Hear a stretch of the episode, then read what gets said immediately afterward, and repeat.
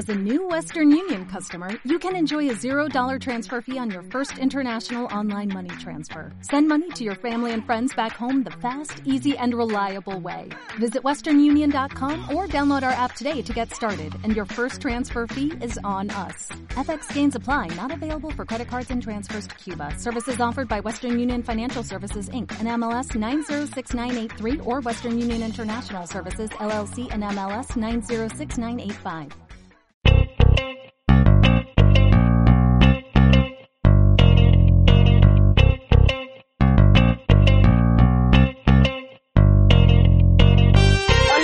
Y todos, bienvenidos un día más a Sin Podcast.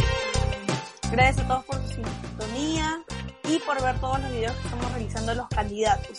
Eh, hoy día no es la excepción, vamos a continuar entrevistando a Alejandro. Bueno, ya, José lo va a presentar. ¿Qué tal, José? ¿Cómo estás?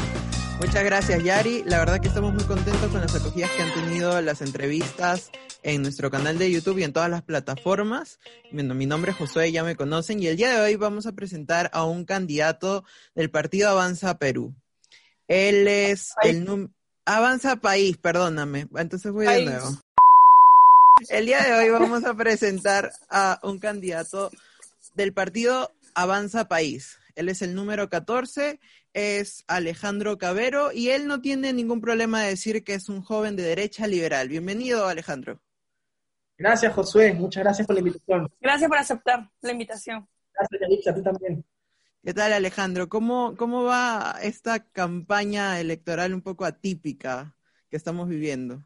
Mira, a pesar de que eh, nos, ha- digamos, nos han eh, decretado una cuarentena, este, es la primera campaña que yo estoy en mi vida y déjame decirte que es agotadora física y emocionalmente. O sea, yo nunca me he sentido tan cansado como en campaña, pero bueno, so- son partes eh, de gajes del oficio, ¿no? Eh, ¿Han tenido, bueno, que, ¿han tenido que a- cambiar esta estrategia con respecto a, al- al- bueno, a las reglas y a las normas que se dieron es- esta última semana? Sí, mira, en, realidad, digamos, ya parte de la estrategia era que gran parte de la campaña iba a ser digital, ¿no? Este, entonces, digamos, estamos reforzando eso eh, y, y hay que adaptarse a los nuevos protocolos sanitarios. Obviamente ahora va a ser mucho más difícil llegar a la gente en la calle, pero con las nuevas tecnologías hay muchas formas de poder llegar a la gente de distintas maneras, ¿no? Entonces, nada, adaptarnos. Este, eh, yo recuerdo que Darwin decía que la- las especies que sobreviven no son las más fuertes ni las más inteligentes, sino aquellas que se adaptan mejor en el tiempo, ¿no? Entonces, adaptarnos más, no nos queda otra. Las circunstancias están complicadas, todos estamos pasando por momentos difíciles, a seguir luchándola. Claro, Alejandro. Y ahora, eh, a mí me gustaría saber a ti, ¿qué te ha impulsado para postular al Congreso? ¿Qué es lo que quieres hacer, Mira. ¿no? una vez que ya, de obtener tu curul, pues, ¿no? Mira, eh, Josué comenzó presentándome como un joven liberal de derecha. Yo lo que quiero eh, es ir al Congreso a representar ideas bien claritas que siento que hasta el día de hoy eh, no, se han, no se han defendido con la suficiente con- contundencia desde el Parlamento. Yo no quiero ir al Congreso a defender intereses personales, intereses empresariales, intereses particulares. Yo voy a ir a defender ideas y a debatir ideas, ¿no? Eh, y eso es lo que quiero ir yo a defender. Yo, la gente que sepa que yo vaya al Congreso va a saber bien clarito qué, terreno piso. Yo soy una persona que he defendido toda mi vida la libertad económica y he defendido la libertad política. Entonces, yo voy a defender esas dos, esos dos pilares en los que creo. Voy a ir a defender las cosas buenas que se han hecho en el Perú gracias a la libertad económica. Creo que se pueden hacer muchas más. Creo que en el Perú todavía falta muchísimo por construir. Falta construir el segundo, el tercer piso de la casa. Eh, tenemos cimientos sólidos, pero eso no quiere decir que las cosas sean perfectas. No somos un país desarrollado, no somos un país perfecto. En el Perú hay muchas cosas que se pueden hacer, más aún con el retroceso que hemos tenido gracias a la pandemia, ¿no? Eh, alrededor de 3 millones de peruanos han vuelto a la pobreza, o sea, la pobreza ha aumentado 10% gracias a la pandemia y hemos vuelto a niveles de hace 10 años, o sea, eh, hay mucho por, por recuperar y por seguir avanzando, entonces hacia ahí quiero ir yo, ¿no?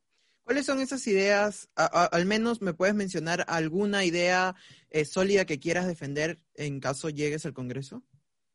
Yo quiero defender la economía de mercado. O sea, creo que la economía de mercado en el Perú ha traído muy buenos resultados. Se logró sacar a mucha gente de la pobreza, se logró reducir la desigualdad, se logró hacer que el Estado tuviese recursos como nunca antes en su historia ha tenido recursos.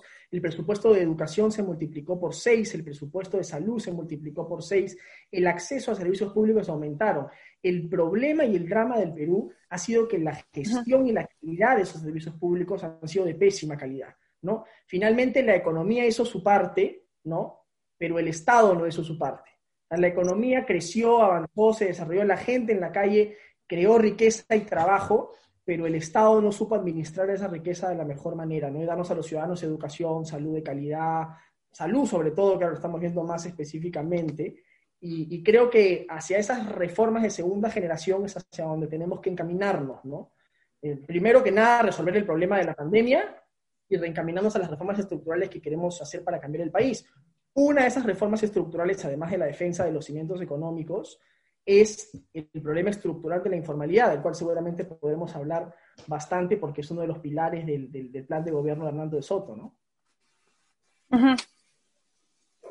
Claro, ¿y qué opinas de una nueva constitución que están impulsando algunos partidos? Mira, yo, yo estoy en contra eh, por una sencilla razón. Yo no es que crea que no tienen que hacerse cambios a la constitución yo creo que la Constitución requiere muchos cambios. De hecho, varias de las propuestas que yo estoy llevando en materia de reforma eh, política van a requerir cambios a la Constitución. Lo que yo creo es que cuando tú tienes una casa a la que tienes que refaccionarle las puertas, refaccionarle las ventanas, no te tumbas la casa para refaccionar lo que tiene que ser refaccionado, ¿no?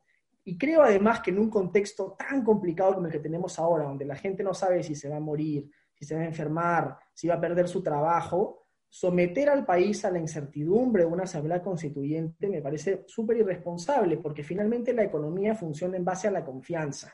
¿no? Cuando a uno le dan un billete de 10 soles, ese billete no vale por, por, el papel, vale porque hay alguien que está dispuesto en un sistema de confianza a aceptarte ese billete como que vale 10. Entonces, finalmente, si nosotros sometemos a la economía a esta incertidumbre, este, vamos a terminar de destruir el empleo y vamos a terminar de ahuyentar la inversión, que es lo que más necesitamos recuperar en este momento tan difícil. El PBI ha caído 10% el año pasado. El déficit fiscal también está alrededor del 20%. La inversión privada ha caído 20% el año pasado. Entonces, tenemos que recuperar la confianza. La confianza y, y la Asamblea Constituyente no es el mecanismo para recuperar la confianza. Dicho sea de paso, nada garantiza que esta nueva Asamblea Constituyente nos va a dar una constitución mejor de la que tenemos ahora. Dicho sea de paso, van a ser los mismos políticos y los mismos partidos los que, los que redacten esta constitución nueva. ¿Qué nos garantiza que esta constitución va a ser mejor? Lo que tenemos que hacer, y que es lo que plantea Hernando, es reformas constitucionales, sí, pero a lo que requiere ser reformado, a lo que no ha funcionado, que es el modelo institucional de la Constitución, no el modelo, no el modelo económico, sino el modelo político, que es el que tiene que reformarse, y tienen que ser reformas que vengan de abajo hacia arriba y no de arriba hacia abajo, como es una típica asamblea constituyente. ¿no? ¿Cuál es la, la confianza que le ofrecen al electorado como equipo, ¿no? Avanza País. Mira, tenemos que, el problema ahorita es la economía. La economía, la economía, la economía. Eh, y Hernando Soto es uno de los mejores economistas del Perú y del mundo. Tiene 40 años estudiando el problema de la informalidad, que para mí es el principal problema estructural del Perú. ¿Qué te di? Y es el principal problema, dicho de paso, que impide que la economía de mercado que hemos tenido estos últimos años pueda despegar y dar ese gran salto para llevar el Perú hacia el primer mundo. ¿Por qué es la informalidad? Porque la informalidad lo que significa, Josué Yaritza, es que tú tienes dos países paralelos donde 70% de la gente respeta un Estado, respeta un derecho que no emana del Estado, un derecho paralelo, distinto. Y, no, y significa que 70% de la gente no puede participar en igualdad de condiciones de la, de la, economía de mercado y de todos los beneficios que tiene la economía de mercado. La formalidad, el crédito, la seguridad jurídica, el acceso a mercados mucho más grandes. Una empresa solo puede ser más productiva cuando va creciendo y va teniendo mayor acceso a mercados más grandes. Mientras más grandes los mercados a los que tienes acceso, más puedes crecer, pero la informalidad te restringe eso. ¿no? Entonces, eh, si no resolvemos un problema, este problema estructural, ningún país moderno del mundo, de Europa, de Estados Unidos, ningún país moderno del mundo puede tener 70% de su gente respetando un derecho que no emana del Estado y no siendo partícipes completamente de los beneficios de la economía. Hay que construir una economía de mercado, sí, pero una economía de mercado accesible para todos. Y, y si me preguntas por qué, por qué la gente no puede participar en igualdad de condiciones, es porque esta formalidad, accesible solo al 30% de los peruanos, es muy cara, es muy costosa, es muy difícil de cumplir para el ciudadano común. ¿no? ¿Qué tenemos que hacer? Aligerar el peso del Estado, aligerar el peso de las regulaciones, saber ahí dónde están las trabas y reformarlas. Y para que eso ocurra, es, es el tercer pilar del, del plan de gobierno de Hernando, es necesitamos un Estado que funcione en base a información. Hoy día el Estado peruano funciona como un archipiélago. Es decir, cada institución pública funciona independiente de la otra. El Estado no recolecta, procesa y menos aún comparte información. Ni siquiera él mismo ni entre, ni entre sus propias instituciones públicas. Entonces, necesitamos que el Estado empiece a tomar decisiones en función de información y en función de la realidad de la gente. La pandemia fue un desastre, o, no, o pudimos combatir muy mal la pandemia, precisamente porque no teníamos información. De dónde, si hubiéramos sabido al comienzo de la cuarentena, por ejemplo, dónde estaban los infectados, hubiera sido muy sencillo hacer cuarentenas focalizadas. Pero como el Estado es un elefante que actúa ciegas, tuvimos que cerrar toda la economía, ¿no? y había regiones que no tenían un solo infectado y que fueron a cuarentena cuando de repente no necesitaban. ¿no? O cuando por eso ahora se, ha, se, ha, optado por, por cuarentenas focalizadas, ¿no? Pero claro. así estás de acuerdo con la cuarentena? No, en este caso no estoy de acuerdo con la eh, cuarentena y, y, y, te, y, te, digo por qué. ¿Esta segunda cuarentena? Sí, y te digo por qué. Porque cuando me refería a cuarentenas focalizadas, al comienzo de la pandemia, me refería a cuarentenas muy específicas. Incluso eran, eran distritos muy específicos donde estaba el virus en ese momento. Cuarentenear Lima Metropolitana, o mira, las regiones que hemos sido cuarenteneadas el día de hoy, hoy abarcan el 70% del PBI. O sea, uh -huh. prácticamente has cuarenteneado el país. Has paralizado de nuevo. Has paralizado todo el país. Ahora, ¿yo por qué no estoy a favor de la cuarentena? Porque en un país con 70% de informalidad, la cuarentena no es la medida más inteligente para combatir el virus. La medida más inteligente para combatir el virus es, hay otras alternativas, salir a cazar el virus. Yo, yo apostaría, por ejemplo, a las, a las pruebas rápidas creo que necesitamos a pruebas moleculares baratas que ya existen, incluso se pueden fabricar en el Perú, y hacerlas a cantidad, digamos, en, en, en bastantes lugares para poder identificar dónde está el virus, salir a combatirlo, salir a equipar los hospitales, comprar camas UCI, comprar plantas de oxígeno, porque me parece inaudito que hasta el día de hoy en el Perú no tengamos algo tan básico como oxígeno, ¿no? Camas UCI. El año pasado, Yaritza, uh -huh. se han devuelto recursos al sector salud se han devuelto plata por el valor de, de 8.000 camas UCI. O sea, hemos devuelto recursos, ¿no? Entonces, lo que falta en el, en el Perú es capacidad de gestión. Y la cuarentena, dicho sea de paso, no sirve de nada porque en realidad, ¿cuál es la finalidad de una cuarentena? La finalidad real de una cuarentena es ganar tiempo. ¿Por qué? Porque si tú tienes a la gente encerrada 15 días, pero no haces nada, digamos, tú la sueltas el día 16 y la gente se contagia si sale otra vez a la calle y no has, no has cambiado nada, la gente al día 16, cuando sale a la calle, se vuelve a contagiar. La cuarentena sirve para cuando tú tienes a la gente en cuarentena, tú puedes equiparlos, salir y equipar los hospitales, comprar camas UCI, lo que se llama aumentar la capacidad hospitalaria, para cuando la gente regrese claro. a la normalidad, no tengas los hospitales saturados como antes de la cuarentena. Pero en este caso yo no veo al gobierno diciendo, oigan, ya, hagamos un plan para que en estos 15 días, ¿sabes qué? Dupliquemos el número de camas UCI. No lo veo. Entonces vamos a llegar a 15 días, el gobierno va a ver que las cosas siguen igual, que los hospitales siguen colapsados y van a prolongar, ¿no? Como fue la primera vez, van a prolongar 15 más, y luego 15 más, y luego 15 más. Los niveles de muertos al día estaban en 220, están en 220, por algo, algo así, diarios. Es el número máximo en estos días que había. Son los mismos niveles teníamos, son los mismos niveles que teníamos el año pasado, antes de la primera cuarentena. Entonces, ¿y cuánto nos duró la primera cuarentena? Meses. Entonces, yo no que esto vaya a durar 15 días si es que el gobierno no se pone las pilas y se pone a salir a, a aumentar la capacidad de los hospitales. ¿no? Creo que es hacia ahí, hasta donde tenemos que ir y creo que puede ser una cosa mucho más inteligente. Por ejemplo, ¿ya? Solamente para, para ponerte un ejemplo. Estas cosas de los toques de queda, ¿ya? Dicen que uno, uno cuando repite lo mismo buscando resultados diferentes, eso no sirve, ¿no? Ya hemos probado que eso no funciona. ¿Por qué no aplicamos, por ejemplo, los, los eh, supermercados 24 horas, por ejemplo? ¿no? Horarios extendidos. Si yo quiero ir a comprar al supermercado a la una de la mañana, para que no haya aglomeraciones, pues, ¿no? Que no haya aglomeraciones. Mientras tú más reduces el tiempo que la gente se puede movilizar, hay más aglomeración. Mientras más pones temprano el toque de queda, más se aglomera la gente. Miren ustedes nomás la calle, el viernes y el sábado, cómo era la aglomeración en la calle. ¿Cómo estaba el tráfico el sábado en la tarde? ¿Cómo estaba el tráfico el viernes en la noche? Era un caos. ¿Cuánta gente se habrá contagiado el sábado como loco yendo a comprar porque lo van a encerrar 15 días? ¿No? Este... ¿O salió a marchar? ya que no, no porque en, estos días se habló de una marcha en contra de la cuarentena y el toque de quiebra, ¿no? Así lo denominan. Ya, yo me solidarizo y respeto a la gente que quiere ir a marchar. Yo no he salido a marchar por, porque creo que hay que cuidarse, creo que hay que cuidar a los demás también. No solamente una cuestión de que yo salga a marchar, creo que hay que cuidar a los demás, es que uno también puede tener síntomas o lo que fuera, ¿no? Este, pero me solidarizo con quienes en su libre, en, su, en su, libre voluntad deciden ir a marchar, ¿no? Pero, pero como te digo, o sea, finalmente, además he visto por aquí, eh, por donde yo vivo y por muchas otras zonas, he visto también gente que pone sus letreros del toque de quiebra. O sea, la cantidad de empresas que, van a quebrar es alucinante. En el Perú, además, ya tenemos, una, ya tenemos cifras alarmantes. En el Perú, tres de cada cuatro empresas quiebran antes de los tres años.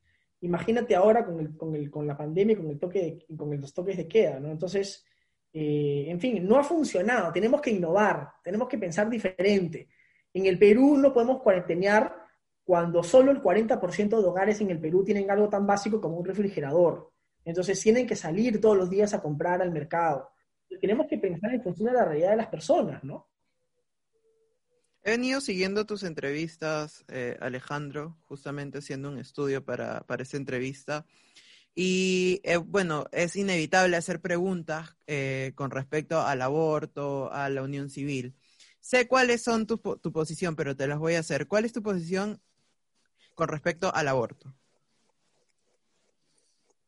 Yo estoy en contra, y como liberal estoy en contra, lo he dicho además en varias oportunidades, eh, porque como, liberal creo en un principio que para mí es importante, ¿no? Y es una cuestión de principio. Yo, obviamente, empatizo muchísimo con una mujer, digamos, eh, que ha sido ultrajada o que, que puede necesariamente no desear a su bebé y creo que la mujer tiene libertad además de decidir sobre su cuerpo, en eso yo coincido plenamente con ella.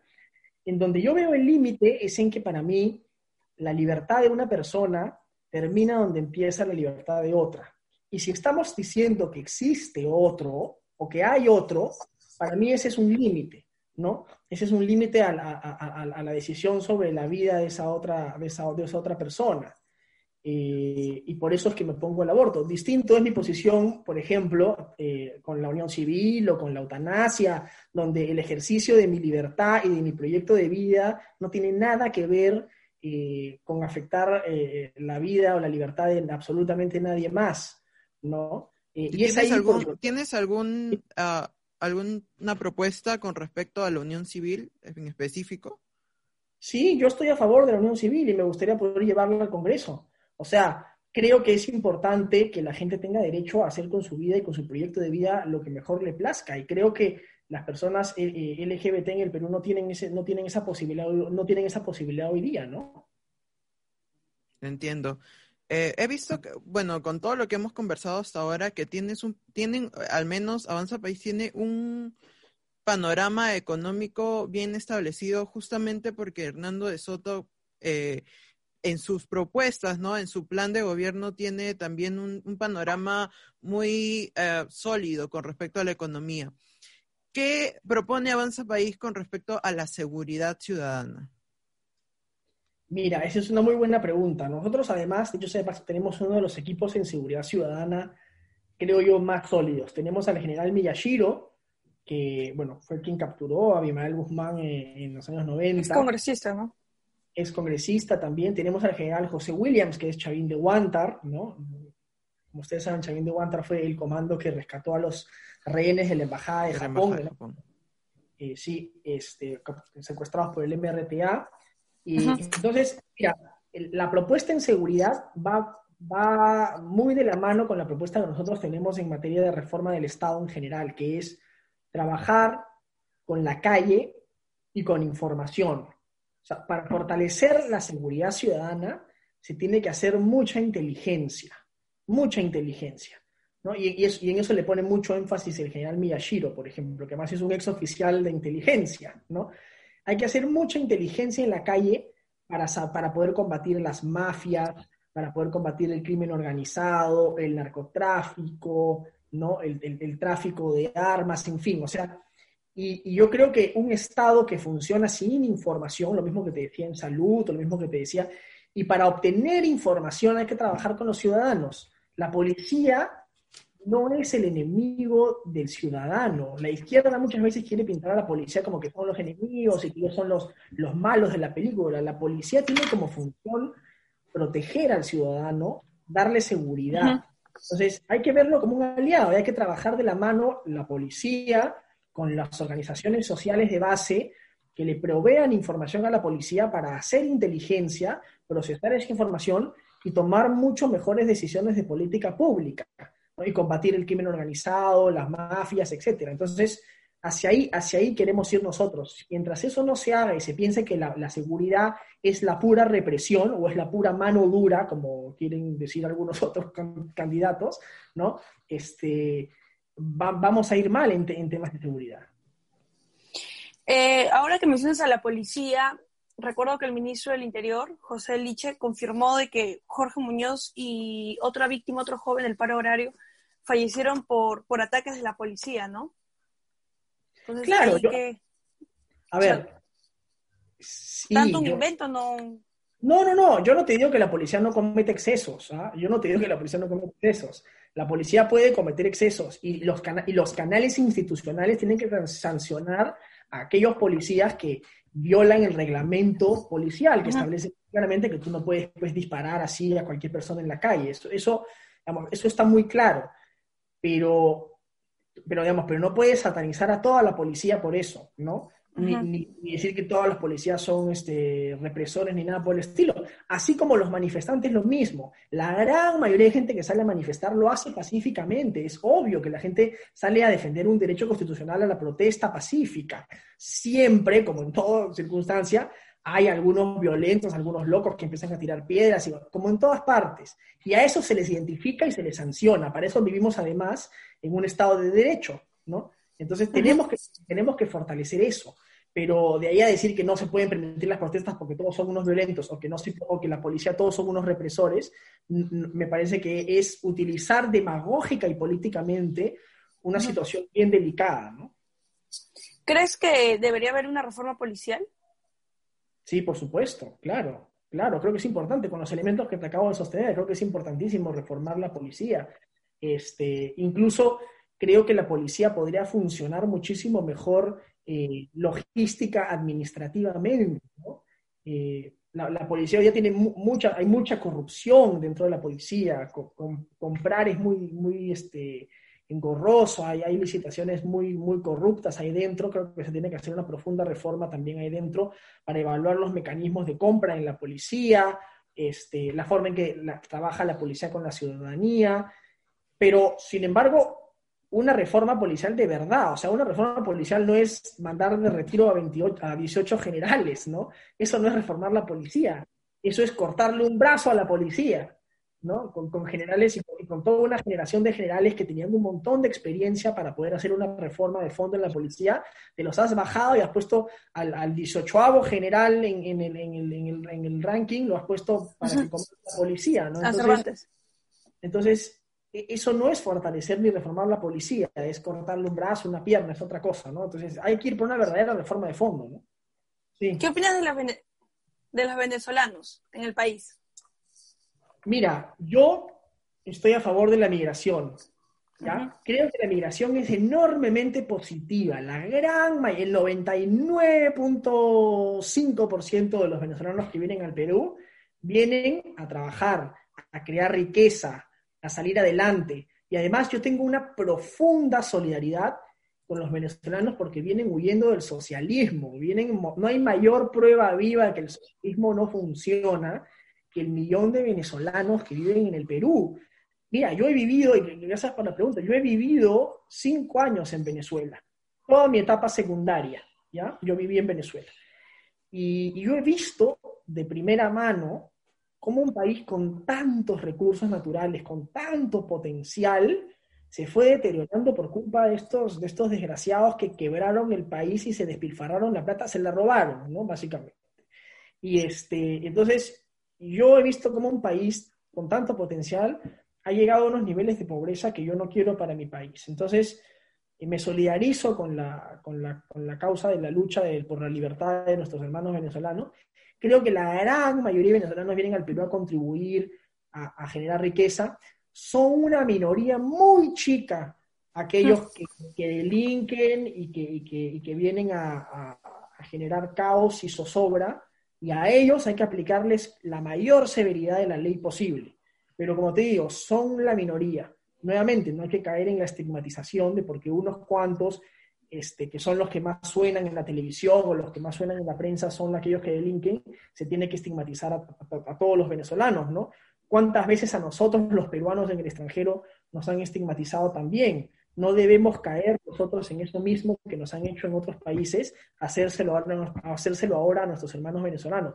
Por unos pocos que vienen y delinquen, a esos sancionémoslos, deportémoslos si quieres, inventámoslos a, las cárceles, sancionémoslos con la mayor severidad, pero no este, estigmaticemos al resto y sobre todo solidaricémonos porque los venezolanos vienen al Perú huyendo de un drama, de un drama espantoso que se llama Nicolás Una Maduro. Tragedia una tragedia. Y me, alegra, y me, alegra, mucho escuchar que hayan candidatos que opinen así con respecto a, a, lo que está pasando en Venezuela, porque lastimosamente he escuchado en la televisión a muchos candidatos que halagan, ¿no? Y que, y que saludan a, a, al socialismo y al, y, al, y al movimiento revolucionario bolivariano, ¿no? Eh, entonces es, es como que un poco mira, a veces, de la realidad. ¿no? A veces, mira, yo tengo 28 años, ¿no? Yo no he vivido ni la hiperinflación, ni el terrorismo, ni menos aún la reforma agraria, ¿no? He tenido sí la suficiente humildad de, de, escuchar a mis padres, de escuchar a mis abuelos, de cómo era el Perú de esa época y darme cuenta que ese no es el camino al que tenemos que volver. Pero sí siento, y esto como esto es una autocrítica a mi propia generación, que muchas veces por no haber vivido eso, mi generación, nuestra generación, no sé, ustedes creo que son contemporáneos a mí, este, damos por sentado que vamos a seguir siempre viviendo en un país libre y democrático. Y a veces damos por sentado que estas ideas eh, van a estar allí por sí solas. Y la libertad no es algo, eh, Ronald Reagan, el expresidente de Estados Unidos, dice que la libertad no es algo que se hereda en la sangre.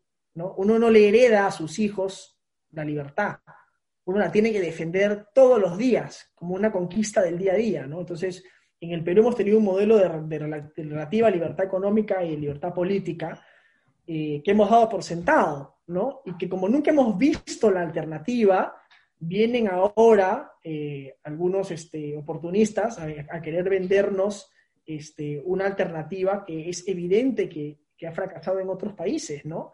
Eh, ellos dicen que no quieren copiar nada, pero no solamente no solamente, no habría que ni siquiera copiarlo. En el Perú ya lo hemos intentado y hemos fracasado. ¿no? La, el, gobierno socialista de Velasco fue un desastre. A mí me decían el otro día defendiendo, por ejemplo, barbaridades como la reforma agraria, que la reforma agraria me decía un, candidato de Juntos por el Perú, la reforma agraria le devolvió la libertad a los campesinos, perdón, le devolvió la dignidad a los campesinos.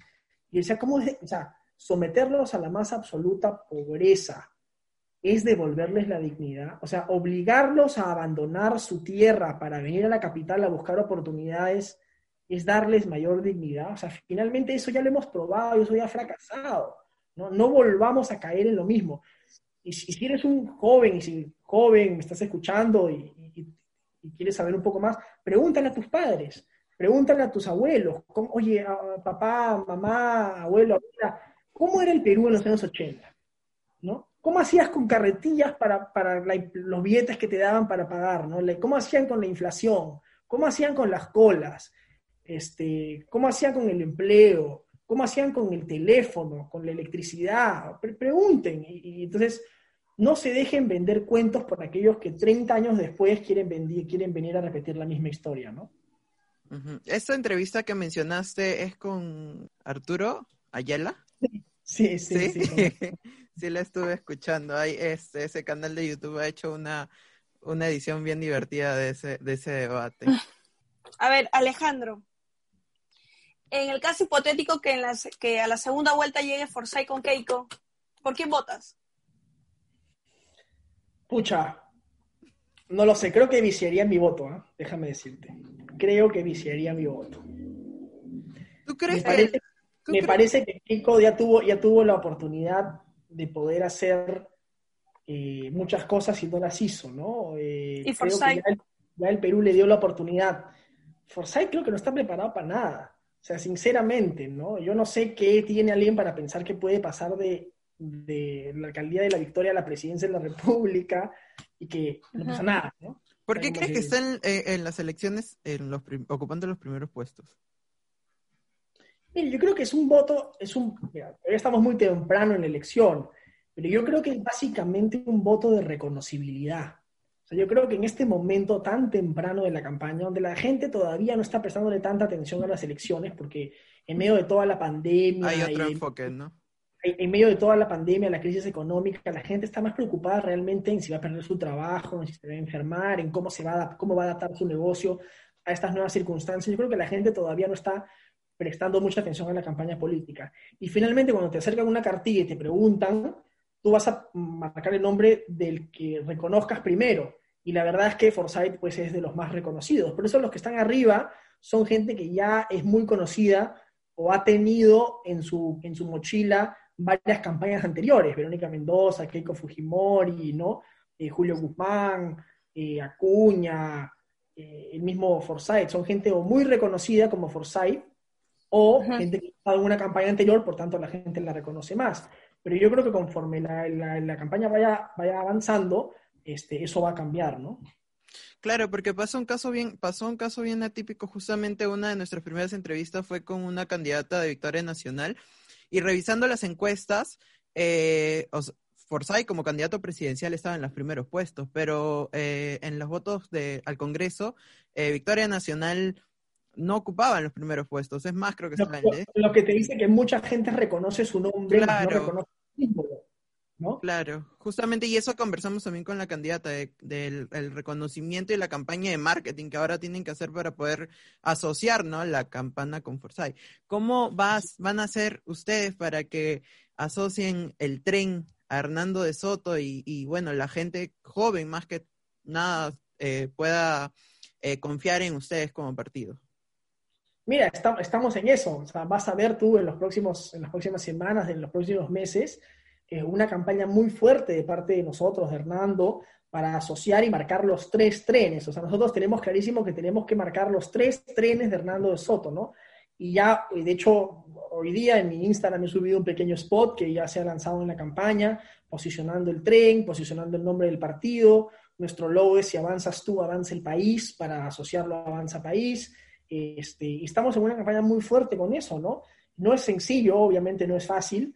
Este, no somos del partido que ha apostado por, por haber puesto la H de Hernando, como otros ponen la K de Keiko, o- ¿no? O sea, hemos este, apostado por un símbolo que creemos que representa lo que queremos, lo que queremos darle al Perú, modernidad, velocidad, ir más rápido de lo que hemos estado yendo antes, y eso es lo que para mí significa y simboliza el tren. Pero claro, hay que hacer un trabajo importantísimo de comunicación para que, para que la gente lo pueda asociar al candidato y a la lista al Parlamento, ¿no? Claro, Entonces, ¿tú crees que Dale, Yari. Sí, Entonces, ¿tú crees que en las próximas semanas Hernando de Soto va a tener un crecimiento en las, en las encuestas? Porque hasta ahora me parece que todavía siguen otros. sí, claro, claro. Hernando Soto yo creo que va a crecer conforme pasen las semanas, ¿no? Por supuesto. ¿Y crees que Esa las, entrevista que se va a quedar guardada. Sí, va a quedar. ¿Y Se crees va a quedar que- guardada. ¿Y crees que las, la- las elecciones van a realizarse, al menos la primera vuelta, el domingo 11 de abril? Yo espero que sí, y no soy tan pesimista como quienes creen que no, ¿no? Este, en una entrevista con Beto me preguntaba y Beto pensaba que no, ¿no? Beto Este, asegura le- que no. Yo, ya, yo le decía, no soy tan, no soy, yo no soy tan pesimista, este, sí estoy preocupado, sí estoy preocupado, eh, no te voy a decir que no, pero estoy preocupado, ¿por qué? Porque lo que creo que tenemos que empezar a exigir es que el gobierno se ponga las pilas en garantizar que desde ya se tomen las medidas y los protocolos eh, para que las elecciones sean seguras y, le garanticen a la gente este, seguridad al ir a votar, ¿no? Eh, vacunar a los miembros de mesa, establecer más horarios de atención, si hay que hacerlo en dos días, yo no tenía ningún problema de hacerlo en dos días, este, con, mucho más mesas, eh, y tomar todas las precauciones necesarias para el caso. Lo que no debe ocurrir es que lleguen dos semanas de las elecciones y el gobierno diga, oh, no hemos hecho nada, ¿no? Como siempre. No hemos hecho nada, cancelamos. ¿Qué es lo que ha pasado ahora? O sea, hace un año estamos en esta vaina de la pandemia y ha llegado eh, febrero y la razón por la que nos han cuarentenado es porque te han dicho, saben que no hemos hecho nada. Entonces, no entonces la razón por la cuarentena es que no hay otra alternativa. ¿no? Yo sí creo que la hay, como te digo, yo te dije hace un ratito, creo que podemos ir a hacer pruebas, pruebas masivas, horarios extendidos en los conectados, hay muchas alternativas, pero no, esperemos a que no llegue eso para decidir cancelar las elecciones. Yo vería con mucha preocupación a nivel nacional y a nivel internacional. Ecuador está a cuatro días de celebrar elecciones, ¿no?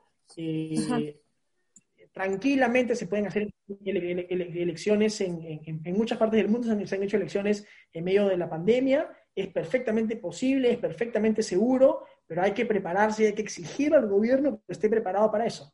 Y también que hagan una campaña, o sea, a mí me preocupa ver, eh, entiendo que no es mayoría o no lo sé, pero hay mucho temor en ir a votar. Leo ahí los las chats de la familia, las tías, ¿no? Los amigos, que muchos de ellos no quieren ir a votar por miedo a contagiarse, ¿no? O sea, dicen, ese día va a ser un un eh, día lleno de contagios. Entonces yo creo que el gobierno también, aparte de prever a, los miembros, cuidar a los miembros de mesa, hacer una buena estrategia, también hacer una campaña de que hay que ir a votar, ¿no? Porque es, es, está muy mal que hayan 30% de personas que del electorado que no tenga un candidato o que simplemente no quiera votar. ¿no? Exacto. Yo creo que, yo creo que hay, hay que hacer, mira, yo soy, además, una de mis propuestas en campaña es el voto voluntario, por ejemplo, ¿no? Entonces ah, yo, creo que, yo no creo que a nadie hay que obligarlo a ir a votar, pero sí creo que hay que tener una profunda concientización de que, de que es importante votar. Tu voto vale, tu voto cuenta. La gente va a votar porque, porque eso es importante para la democracia y para el futuro del Perú, ¿no? Eh, más allá de que te ponen una multa, no te ponen una multa, o te obligan no te obligan, la gente tiene que ir a votar por las razones correctas. Entonces, sí creo que coincido contigo, Josué, en que hay que hacer una campaña importantísima de comunicación sobre lo importante que es ir a votar, más aún en estas circunstancias donde el gobierno que va a entrar va a tener retos históricos, dificilísimos, complejísimos, ¿no?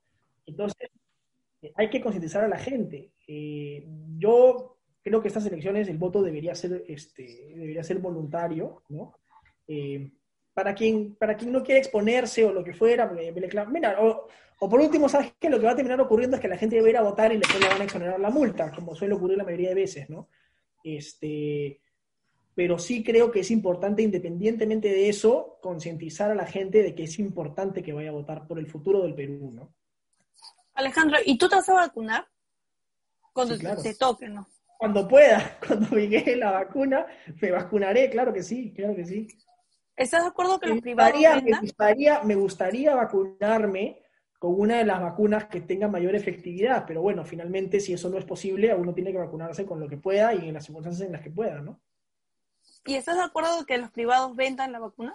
Sí, claro, y te digo por qué. Porque esa, esa circunstancia es, un, es una situación ganar-ganar. O sea, que tú le permitas, ah, como se dice en inglés, un win-win, que tú le permitas a un privado vender una vacuna, lo único que hace es le quita al Estado una carga para vacunar a alguien con menos recursos, ¿no?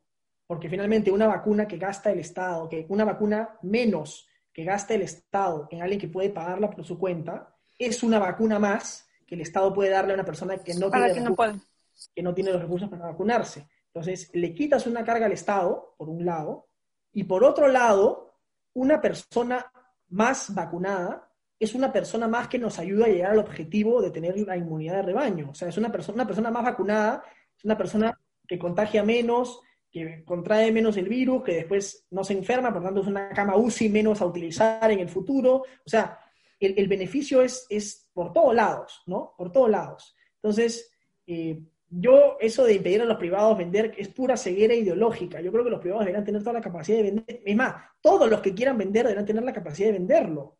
Finalmente, cada vacuna adicional es un peso menos en los hombros del Estado y es un beneficio mayor para todos nosotros, porque las externalidades, como tiene economía, las externalidades positivas son enormes de que cada uno de vacunado, ¿no? De tener un vacunado más. Claro. Eh, Alejandro, y ya como para ir concluyendo con la, con la entrevista, eh, ah, no sé si has escuchado acerca de la plataforma otorongo.club. Es una plataforma donde se ha recopilado todos los antecedentes de los congresistas. Entonces. ¿Los candidatos o de los congresistas? Los candidatos, perdón, al, Congreso. Entonces, eh, Avanza País, sí, lo siento. Yo estoy ahí en Otorongo, estoy ahí en Otorongo Club. No, o sea, todos están, pero tú obviamente estás con antecedentes ceros, ¿no? Pero hay, eh, por ejemplo, en Avanza eh, País, 28 antecedentes en total. ¿no? Y el primero, el, que encabeza la lista es este Ciro Salomón, con una, con una, con un antecedente con de, delito de robo. Bueno, ha, sido hace bastante tiempo, ¿no? Pero así como él, hay otros candidatos que, y, ya son penas cumplidas. Obviamente son antecedentes, ¿no? Eh, ¿Qué piensas tú con respecto a este filtro que debe tener el, partido? No solamente eso, sino que eh, en el partido Avanza País hay facciones, todos piensan igual, todos manejan una misma línea. A ver, sobre, lo primero, digamos, nosotros hemos tratado de establecer todos los filtros posibles. No siempre es posible porque si tú ves la declaración de hoja de vida que hace un candidato, algunos declaran las, las cosas que tienen, otros simplemente no las declaran, ¿ya? Entonces, finalmente nosotros hemos tratado de hacer el mejor esfuerzo posible al final del día, eh, quien, quien, quien tenga algo que aclarar, lo aclarará. O sea, el candidato que haya mentido o que no haya sido transparente, a ese candidato se le preguntará la circunstancia específica de su, de su, de su cuestionamiento y ese candidato responderá, ¿no? Y responderá y la gente decidirá con el uso de su voto preferencial si lo favorece o no lo favorece, si vota por él o no vota por él, en fin, etcétera, ¿no? Este, en ese sentido, sí vamos a hacer, nosotros no vamos a blindar a nadie ni proteger a nadie, eh, hemos hecho el mejor esfuerzo posible, pero este, ellos tendrán que aclarar las circunstancias y los cuestionamientos que se les hagan eh, como candidatos. Y lo segundo, respecto, del, respecto del, de la unidad en Avanza País, lo que existe en Avanza País es una alianza programática o sea, en el Avanza País hay gente de muchas tendencias ideológicas. Yo, como les comenté al comienzo, soy un liberal, yo creo en la economía de mercado, en las libertades individuales. Hay gente más conservadora que yo en Avanza País, hay gente más de izquierda que yo en Avanza País, pero lo que existe finalmente es una alianza programática en torno a la propuesta de gobierno de Hernando de Soto, que es resolver el problema de la informalidad, darle propiedad a los ciudadanos, poner en valor los activos del capital popular, reactivar la economía. O sea, las propuestas de Hernando en materia de seguridad, como hemos conversado, el construir un Estado con información para tomar decisiones de política pública, esas son cosas que a todos en Avanza País nos unen como candidatos. Podremos discrepar en algunas cosas, ¿no? Estoy seguro que no todos tenemos una posición unánime sobre la unión civil o sobre el aborto, este, pero sin embargo, en el 90% de las cosas en las que estamos de acuerdo, queremos llevarlas adelante para resolver los problemas estructurales de fondo que Hernando ha, este, ha diagnosticado, ¿no? Y en las que, en las que todos estamos de acuerdo, y que, creemos que son los problemas sin los cuales el Perú no va a poder nunca dar ese gran salto a la modernidad que todos estamos esperando, ¿no? Bueno, y Alejandro, ya para finalizar esta entrevista, eh, quiero saber si has tomado dióxido de cloro, ivermectina. No, mira, te voy a, no, mira, eh, te voy a contar una cosa curiosa. Yo siempre, bueno, por precaución, siempre ando con mi alcoholcito en la mano, ¿no? Y, y esa es la primera vez en todo el año que ni siquiera me he resfriado. O sea, yo antes, pues, uno se resfriaba una vez al año, ¿no? Claro. menos, una o dos veces al año. En verano, en invierno, uno siempre se resfría, ¿no? Desde que me empiezo a cuidar, este, ahora me resfri es todo un año sin resfriarme, ¿no? Sin tomar este panadol antigripal, no, no me he resfriado, ¿no? Este, entonces no, no he sentido que necesitaba tomar nada, nada, ¿no? Este, así que no, no he tomado ni ivermectina ni nada de esa cosa. Muy bien, Alejandro. Hay que cuidarse, hay que usar tu mascarilla, desinfectarte las manos constantemente, guardar distancia, ser precavidos, no ir a aglomeraciones. Esa es la mejor precaución y la mejor prevención, ¿no? Solo salir para lo necesario también. Solo salir para lo necesario, hasta hacer por Zoom las cosas, así es. Claro. Bueno, gracias Alejandro por la entrevista, por darnos tu tiempo. Eh, recuerda tu número. el 14, 14 por Lima, con el Avanza País, el trencito Hernando de Soto, presidente. Para asociar al trencito con Hernando de Soto, que es lo que me han dicho que hay que empezar a hacer. Sí, es urgente, por favor. Eh, y un mensaje final para el electorado, por favor. Miren, eh, a todos los que nos están oyendo, yo quiero ir al Congreso, como les decía hace un rato, a defender ideas bien claritas. El Perú tiene muchas cosas buenas que se han hecho. Esta pandemia nos puede hacer sentir eh, desesperanza, que las cosas están muy mal, las cosas, que, nada funciona. Y a veces yo también pienso que las cosas no funcionan. Pero el Perú tiene cimientos sólidos en lo económico muy fuertes. La cuestión es resolver el problema del Estado. El problema de la economía ha funcionado. Usted, señor, señora, que, tenía su negocio, su emprendimiento y que la pandemia lo ha golpeado, necesitamos recuperar eso, necesitamos reactivar su negocio, generar trabajo, recuperar el trabajo perdido, y eso solo lo vamos a poder hacer cuando aligeremos el peso del Estado sobre nuestras vidas y de la mala gestión del Estado sobre, sobre nuestras vidas, cuando el Estado no, no, puede tomar decisiones adecuadas de política pública y nos terminan afectando a todos la vida. Por eso mi, mi lema de campaña es cambio sin retroceso, o sea, el Perú requiere profundos cambios. Nadie dice que no, yo puedo ser liberal de derecha, pero no creo que las cosas están perfectas, ni que vivimos en la panacea, ni que nada tiene que cambiar. Yo no soy un conservador, no, no soy un conservador que cree que las cosas tienen que seguir igual. Soy alguien que quiere profundos cambios, pero esos cambios siempre son para mejor, son para adelante, no son para volver a modelos del pasado que ya fracasaron y que han probado que no funcionan, son para dar ese gran salto que tenemos que dar hacia la modernidad, con lo, tomando como, como posta lo bueno que ya hemos construido en el Perú a lo largo de los últimos 30 años. Y hacia, y hacia ahí quiero ir yo, eso es lo que yo quiero representar. Listo, muchas gracias Alejandro, muchas gracias Yari. Recuerden que estas y otras entrevistas pueden encontrar en nuestras plataformas de Spotify, Apple Podcast, Google Podcast y también estamos en nuestro canal de YouTube como Sin Refrito Podcast y en todas nuestras redes sociales con el mismo nombre. 28 años es, es la primera vez que puedes postular, ¿verdad? Claro, claro. Pasada no podía. Es la primera vez que postulo, que me inscribo a un partido, sí. sí. Ahora, yo hago política, yo hago política desde que tengo 17, 18 años, ¿no? Ah, ok. Pero siempre me ha gustado la política. Yo era de eso, desde que tenía 13 años, este, y viví en Venezuela, yo sé de paso, yo era de los, de los niños que en vez de ver dibujos animados veíamos noticias, ¿no?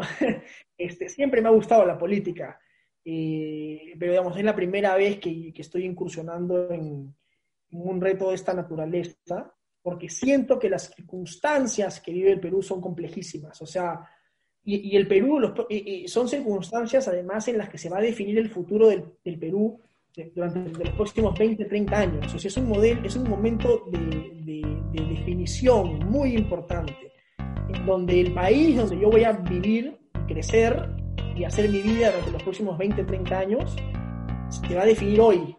Por tanto, siento que tengo que partícipe de esa definición en el, buen sentido.